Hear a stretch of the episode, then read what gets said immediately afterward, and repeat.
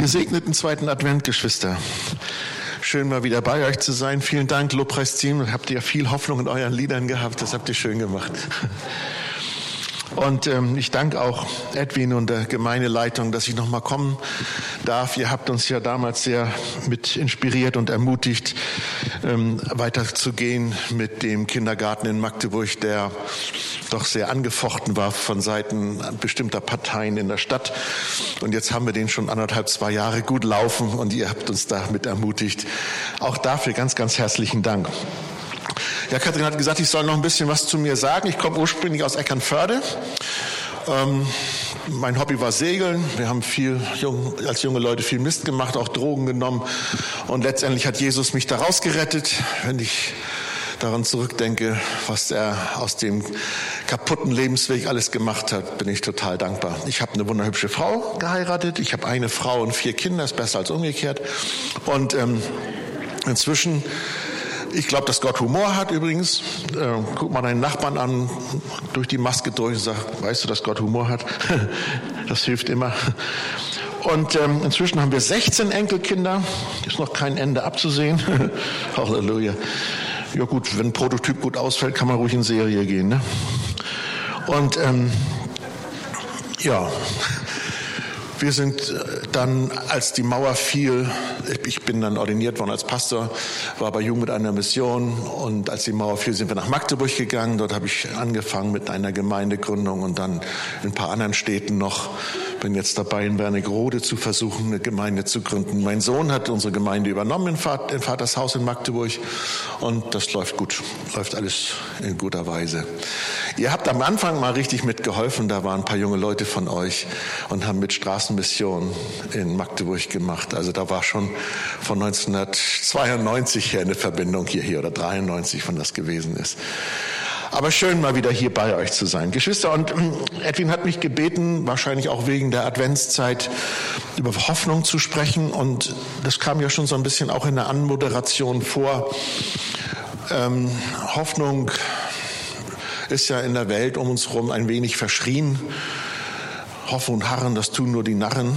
Aber ich glaube, die meinen das deshalb, weil sie schon so oft frustriert worden waren und sie eine Hoffnung, nach, einer Hoffnung nachgingen, die nicht wirklich Substanz hatte, da haben wir das viel, viel besser.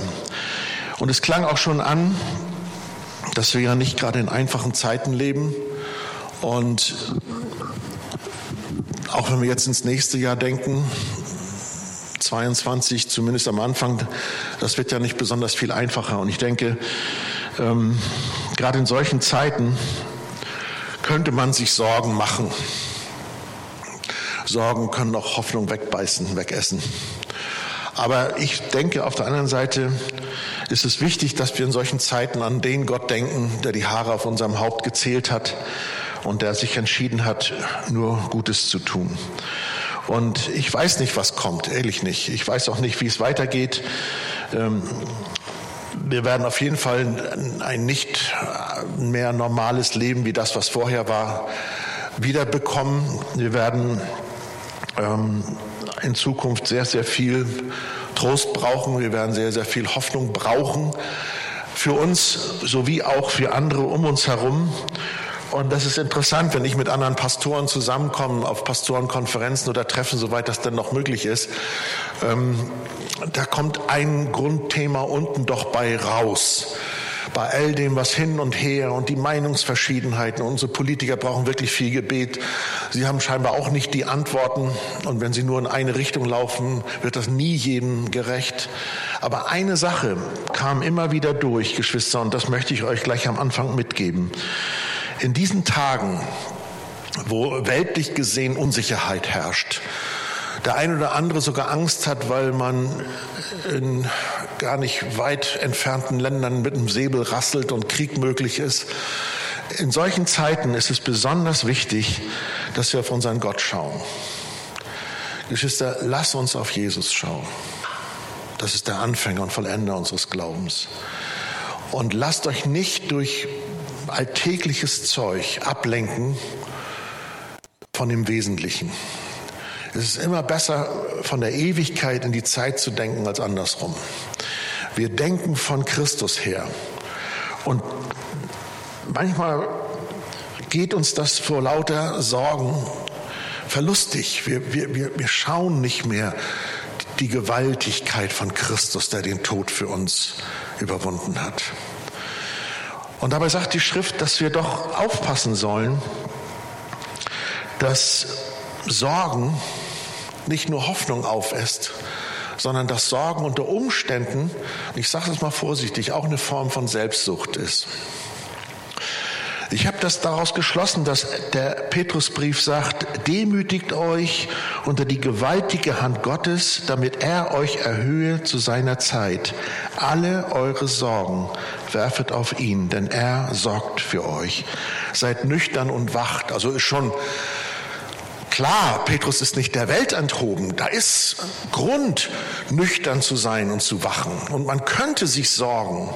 Aber hier steht geschrieben, dass es eine Form von Demut ist, dass man seine Sorgen auf Gott wirft. Er sorgt für uns. Wenn wir uns um uns selber drehen und meinen, wir müssten uns um uns selber sorgen, dann blenden wir Gott aus. Und das kann nicht zum Heil reichen. Das ist zu kurz gegriffen.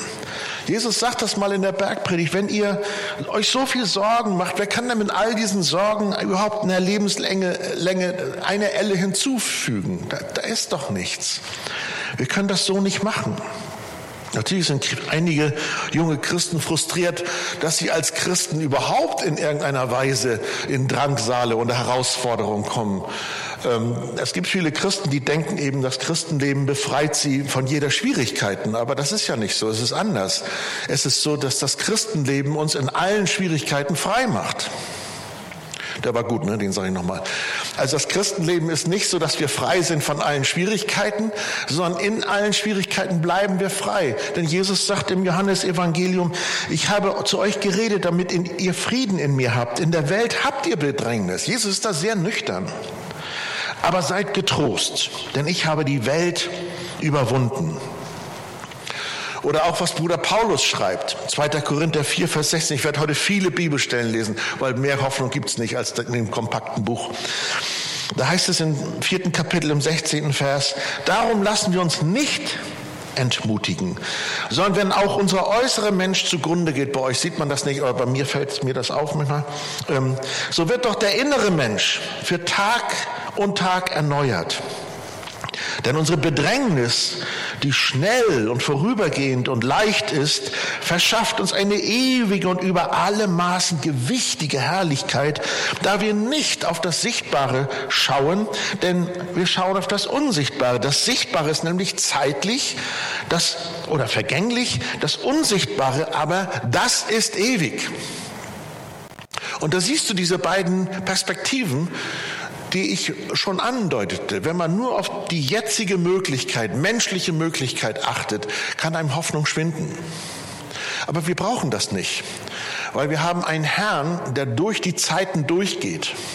Wir haben einen Herrn, der bleibt.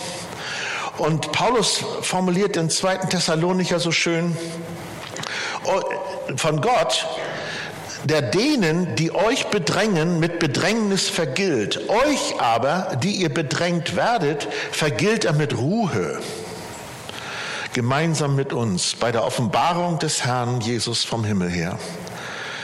Und dann in Vers 10, an jenem Tag, wenn er kommen wird, um verherrlicht zu werden mit all seinen Heiligen und bewundert zu werden mit all denen, die an ihn glauben. Da ist so viel Kraft drin. Ich weiß nicht, wie das kommt. Ich, ich durfte schon viele Länder bereisen und ich mag das. Ich habe Fernweh. Ich mag gerne irgendwo hinreisen. Und ich mag dann aber auch gerne wieder nach Hause kommen. Und einmal hat mich einer gefragt, wo ist denn nun dein Zuhause? Ist das Eckernförde, wo du aufgewachsen bist? Oder ist das der Harz, wo ich mal die neue Mühle geleitet habe? Oder ist das Magdeburg, wo ich jetzt die längere Zeit meines Lebens lebe? Oder ist das irgendwo in der Welt, wo du gerne mal deinen Ruhestand verbringen möchtest? Und irgendwie konnte ich auf diese Frage nicht richtig antworten, weil ich habe gemerkt, ja, ich finde das schön, die Welt ist schön, mein, meine Heimat ist schön. Und dann habe ich gemerkt, ich, ich kann die Frage wahrscheinlich auch deshalb nicht klar beantworten, weil in meinem Herzen ist eine Sehnsucht nach einem anderen Zuhause. Irgendwie spüre ich, ich gehöre gar nicht mehr richtig in diese Welt. Nicht, dass ich weltfremd werde. Ich gehe schon um mit den Dingen, die hier sind. Aber irgendwo ist etwas in mir, dass ich sage, meine Heimat, das ist da, wo Jesus mir eine Wohnung bereitet. Und Geschwister, wir wollen nicht weltfremd werden, auf keinen Fall. Aber irgendwie, es ist etwas da. Ich habe eine Sehnsucht in mir. Diese Sehnsucht, die sich mit einer Hoffnung verbindet. Und ich habe entdeckt, diese Sehnsucht, die ist in Menschen, die Jesus lieb haben, ganz, ganz stark. Es geht sogar so weit, dass der Römerbrief darüber schreibt, dass die ganze Schöpfung in einer Sehnsucht, in einer Erwartung, in einer Hoffnung verlangt danach, dass die Dinge wiederhergestellt werden, dass die wieder in eine Ordnung, in eine Harmonie kommen, in Christus kommen. Ich lese euch das mal vor, weil es so trostvoll ist. Denn ich bin überzeugt, dass die Leiden der jetzigen Zeit nicht ins Gewicht fallen werden gegenüber der Herrlichkeit, die an uns geoffenbart werden soll. Denn die gespannte Erwartung der Schöpfung sehnt die Offenbarung der Söhne Gottes herbei. Das sind wir. Die Schöpfung ist nämlich der Vergänglichkeit unterworfen, nicht freiwillig, sondern durch den, der sie unterworfen hat, auf Hoffnung hin dass auch die Schöpfung selbst befreit werden soll von der Knechtschaft der Sterblichkeit zur Freiheit der Herrlichkeit der Kinder Gottes. Denn wir wissen, dass die ganze Schöpfung mitseufzt und in Wehen liegt wie bis jetzt. Und nicht nur sie, sondern auch wir selbst, die wir die Erstlinge des Geistes haben. Auch wir erwarten seufzend die Sohnesstellung, die Erlösung unseres Leibes. Geschwister, aus solchen Versen ziehe ich die Gewissheit, dass ich in turbulenten Zeiten, in denen wir leben, Ruhe haben kann. Da kommt noch was. Das wird gut. Alles, was ich bis jetzt von Jesus erlebt habe, war sehr, sehr gut. Warum sollte er nun plötzlich aufhören? Alle Verheißungen, die Christus gegeben hat, sind Ja und Amen in ihm. Alles, was er verheißen hat, was kommen wird, kommt. Kein i-Tüpfeln wird vergehen. Dahin kann ich mein Vertrauen lagern, dahin kann ich meine Hoffnung senden. Und ich denke, Geschwister, wirklich, wir sollten als Christen, das sollte unser Erkennungszeichen sein in dieser unruhigen Welt, dass wir im Shalom Gottes bleiben. Das heißt nicht, dass wir keine Bedrängnis haben, aber wir sollten nicht die großen Probleme verherrlichen, sondern wir sollten unseren großen Gott verherrlichen. Und da fließt große Hoffnung draus. Allein der Gedanke, Geschwister, überlegt doch mal, könnt ihr euch vorstellen, dass Gott der Vater eines Tages von einem Problem hört, wo er sich zu Jesus wendet und sagt, oh Jesus, jetzt weiß ich auch nicht weiter. Könnt ihr euch das überhaupt vorstellen? Nein, nein, nein. Es gibt kein Problem, was unserem Gott begegnen könnte, was ihm zu schwer wäre oder zu groß wäre. Ich denke, gerade in solchen wilden Zeiten, man vergleicht das ja auch oft mit den Wogen des Meeres, was da alles rauf und runter schwappt. Und Geschwister, es gibt riesengroße Wellen. Man hat das ja erforscht, dass es manchmal völlig verrückt ist, wie hoch diese Dinger werden können. Nur eins haben sie auch erforscht. Du brauchst nur ein paar hundert, ich weiß gar nicht wie viel, aber wenige Meter in das Meer eintauchen. Da unten ist komplett ruhig da ist, da ist, da strömt das vielleicht, ja, da ist so, so eine, so eine Humboldt-Ströme oder was es da gibt aber keine Wogen, nichts rauf und runter. Und da denke ich, das, so, so sollten wir sein als Christen. Wir sollten einfach so gewurzelt sein in den Verheißungen des Christus, der sogar das absolut Verrückteste wahrgemacht hat, dass er von den Toten auferstanden ist. Das ist der Christus, von dem ich rede. Und dann konzentriere ich mich darauf, ich schaue auf meinen Gott und ich merke, mein Herz wird ruhig. Ich weiß aus der Verfolgungszeit von den koreanischen Christen, dass die so ein Bild benutzt haben. Die haben gesagt, ja, die, die uns verfolgen, die schlagen uns immer auf den Kopf wie ein Hammer den Nagel. Aber je tiefer der Nagel im Holz sitzt, desto ruhiger und sicherer sind wir. Nicht ganz ohne Schmerzen das Ding, aber ich fand es einfach auch eine Beschreibung davon. Ja, was, was soll denn wirklich passieren? Das Schlimmste, was mir passieren könnte, ist, dass ich tot von der Welt komme. Aber der Herr Jesus hat den Tod überwunden. Ich finde das großartig. Und daran möchte ich denken. Diese Sehnsucht in mir, dass ich sage, das, was ich jetzt erlebe, meine Angreifbarkeit, meine Sterblichkeit, ist nicht das letzte Wort. Habe noch so eine schöne Verheißung im Korintherbrief, im 1. Korinther 15. Da heißt es so schön, denn weil der Tod durch den einen Menschen kam, also durch Adam, so kommt auch die Auferstehung der Toten durch einen Menschen. Denn gleich wie Adam in Adam alle sterben, so werden auch die in Christus alle lebendig gemacht werden. Ein jeder aber nach seiner Ordnung. Als Erstling Christus, danach die, welche Christus angehören, bei seiner Wiederkunft. Danach das Ende, wenn er das Reich Gott dem Vater übergeben wird, wenn er jede Herrschaft, Gewalt und Macht beseitigt hat. Denn er muss herrschen, bis er alle Feinde unter seine Füße gelegt hat. Als letzter Feind aber wird er den Tod besiegen. Das ist das kraftvoll? Seid ihr da? Hallo? Ist das kraftvoll? Das ist. Leute, passt auf, was ihr euch reintut. Wir haben durch die Internet und was weiß ich, Handy und, und Facebook und was es alles gibt, haben wir Möglichkeiten, an Informationen zu gelangen, die keine Generation vor uns so drastisch hatte wie jetzt unsere Zeit. Aber die Menge der Informationen sagt nichts darüber aus, ob sie wahr ist. Und deshalb muss man aufpassen, Geschwister. Womit füllst du dich?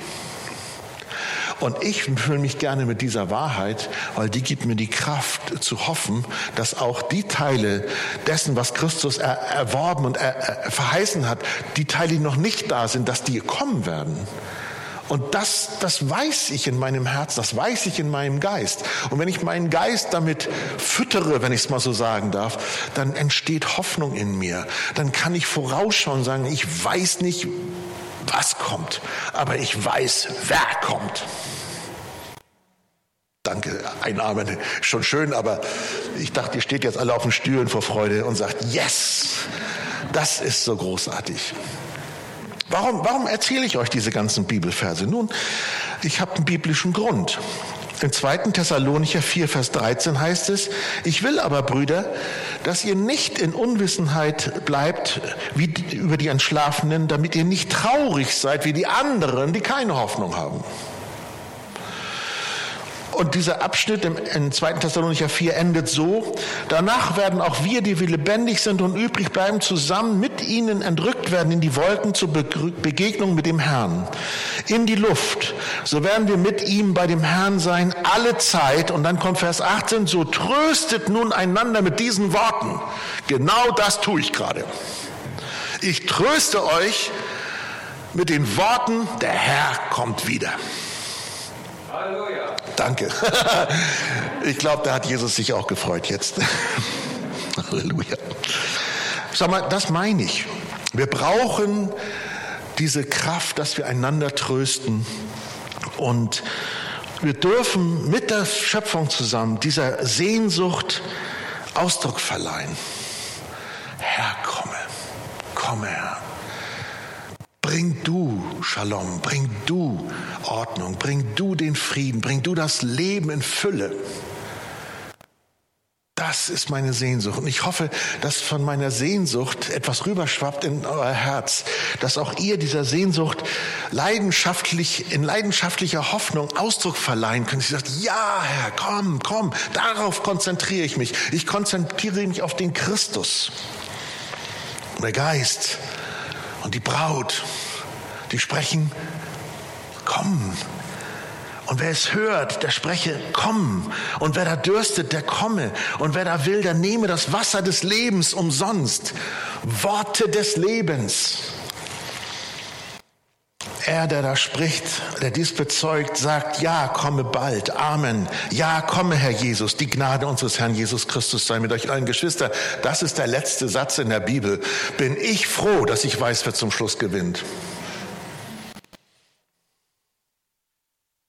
Halleluja.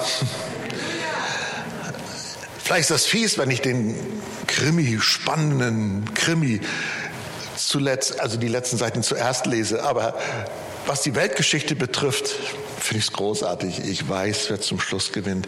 Und wisst ihr, was mir aufgefallen ist? Der Johannes, der die Offenbarung empfing, der benutzt hier Worte und sagt Maranatha, das ist ja dieses aramäische Wort für unser Herr, komme bald, dass er obwohl die sich fast nur zweimal begegnet sind, genau die Worte wählt, die auch der große Völkerapostel Paulus in 1. Korinther 16 wählt. Das sind fast genau dieselben Worte.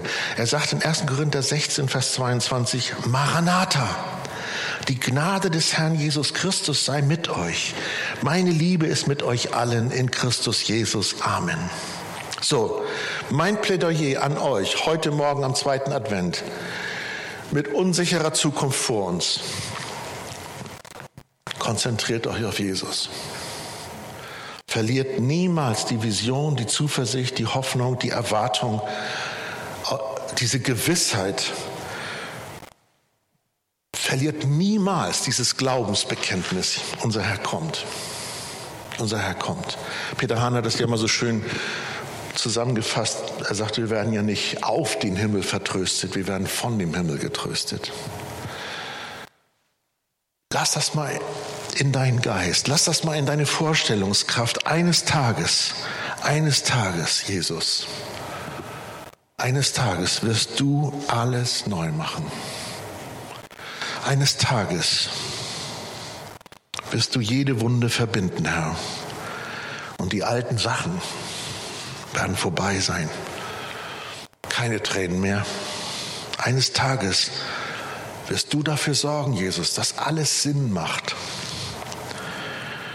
Eines Tages wirst du all die Fragen, die wir auch immer noch bis heute haben, wirst du aufklären, wirst du lösen. All die ängstlichen Gedanken werden hinter uns liegen. Es wird keine Angst mehr geben. Eines Tages werden wir alle bei dir sein. Wir werden unsere Freunde wiedersehen, die uns vorausgegangen sind. Was für ein Tag der Freude wird das sein? Was für ein Tag des Sieges wird das sein? Wenn wir eines Tages Jesus von Angesicht zu Angesicht sehen werden, wenn wir eine riesen Vision seiner Gnade bekommen und von ihr durchdrungen sind, in diesem Moment wird sich alles verändern an diesem einen Tag. Und wir werden wirklich in Christus Jesus frei sein. Alle Kämpfe werden vorbei sein. Seine Herrlichkeit wird offenbart sein an diesem einen Tag. Und deshalb ist es für mich wichtig, wenn wir in diesen Tagen an Advent denken, dass wir viel in der Offenbarung lesen und die Offenbarung wirklich nicht begreifen als das Gerichtsbuch und wo alle rum, jetzt kommt das noch und das noch. Nein, dann lass uns doch auf das schauen, wie viel Trost in der Offenbarung ist. Offenbarung 7, Vers 9. Nach diesem sah ich und siehe eine große Schar, die niemand zählen konnte, aus allen Nationen und Stämmen und Völkern und Sprachen. Geschwister, es wird kein Rassismus mehr geben. Die standen vor dem Thron und vor dem Lamm, bekleidet mit weißen Kleidern, mit Palmenzweigen. Die waren in ihren Händen und sie riefen mit lauter Stimme und sprachen, das Heil ist bei unserem Gott, der auf dem Thron sitzt und bei dem Lamm. Vers 15. Sie sind vor dem Thron Gottes und bringen ihm geistlichen Gottesdienst da Tag und Nacht in seinem Tempel. Und der auf dem Thron sitzt, wird sein Zelt aufschlagen über ihn. Vers 16. Und sie werden nicht mehr hungern, nicht mehr dürsten. Auch wird sie die Sonne nicht treffen, noch irgendeine Hitze, denn das Lamm, das inmitten des Thrones ist, wird sie weiden und sie leiten zu lebendigen Wasserquellen. Und Gott wird abwischen alle Tränen von ihren Augen. Und nochmal Offenbarung 21. Und ich hörte eine laute Stimme aus dem Himmel sagen, siehe, das Zelt Gottes bei den Menschen. Er wird mitten unter uns wohnen. Und er wird bei ihnen wohnen und sie werden sein Volk sein und Gott selbst wird bei ihnen sein, ihr Gott. Und Gott wird abwischen alle Tränen von ihren Augen. Und der Tod wird nicht mehr sein. Weder Leid noch Geschrei noch Schmerz wird mehr sein, denn das Erste ist vergangen. Und der auf dem Thron saß, sprach, siehe, ich mache alles neu. Und er sprach zu mir, schreibe, denn diese Worte sind wahrhaftig und gewiss. Und er sprach zu mir, es ist geschehen. Ich bin das A und das O, der Anfang und das Ende. Ich will dem Dürstenden geben aus dem Quell des Wassers des Lebens umsonst. Wer überwindet, also das darf euch nicht passiv machen, was ich hier vorlese. Wer überwindet, der wird alles ererben und ich werde sein Gott sein und er wird mein Sohn sein. Das müssen wir uns manchmal ein wenig auf der Zunge zergehen lassen. Dann, wenn das kommt, werden wir nicht mehr warten und wir werden spüren, warum wir immer mit einer gewissen Sehnsucht gelebt haben. Weil dann ist sie erfüllt. Keine Trauertränen mehr, sagt der Text, keine Klage, aber auch keine Schande mehr und kein Schämen, kein Verstecken, kein Bloßstellen, kein Pranger, keine Krämpfe und Kämpfe, kein Krieg, keine Missverständnisse, kein Streit oder Neid, keine Furcht mehr, keine Schmerzen, kein Krebs, keine gefährlichen Bazillen oder Viren, keine Vergiftung, keine Sorge mehr um den Arbeitsplatz oder wie du deine Lieben versorgen sollst, kein Hunger, kein Durst, keine Ungleichheit, kein Mangel, keine Lüge, keine Diffamierung, kein falsches Zeugnis, keine Ungerechtigkeit, keine Unfreiheit, keine Verdammnis, keine Katastrophen, nie mehr wandeln im Tal des Todesschattens. Also auch keine Flucht mehr und keine Vertreibung, keine Depression, keine Einsamkeit, kein Lockdown, keine Ungewissheit, kein Zweifel, keine Scheidung. Der Tod wird nicht mehr sein. Alle Wunden sind verbunden und geheilt.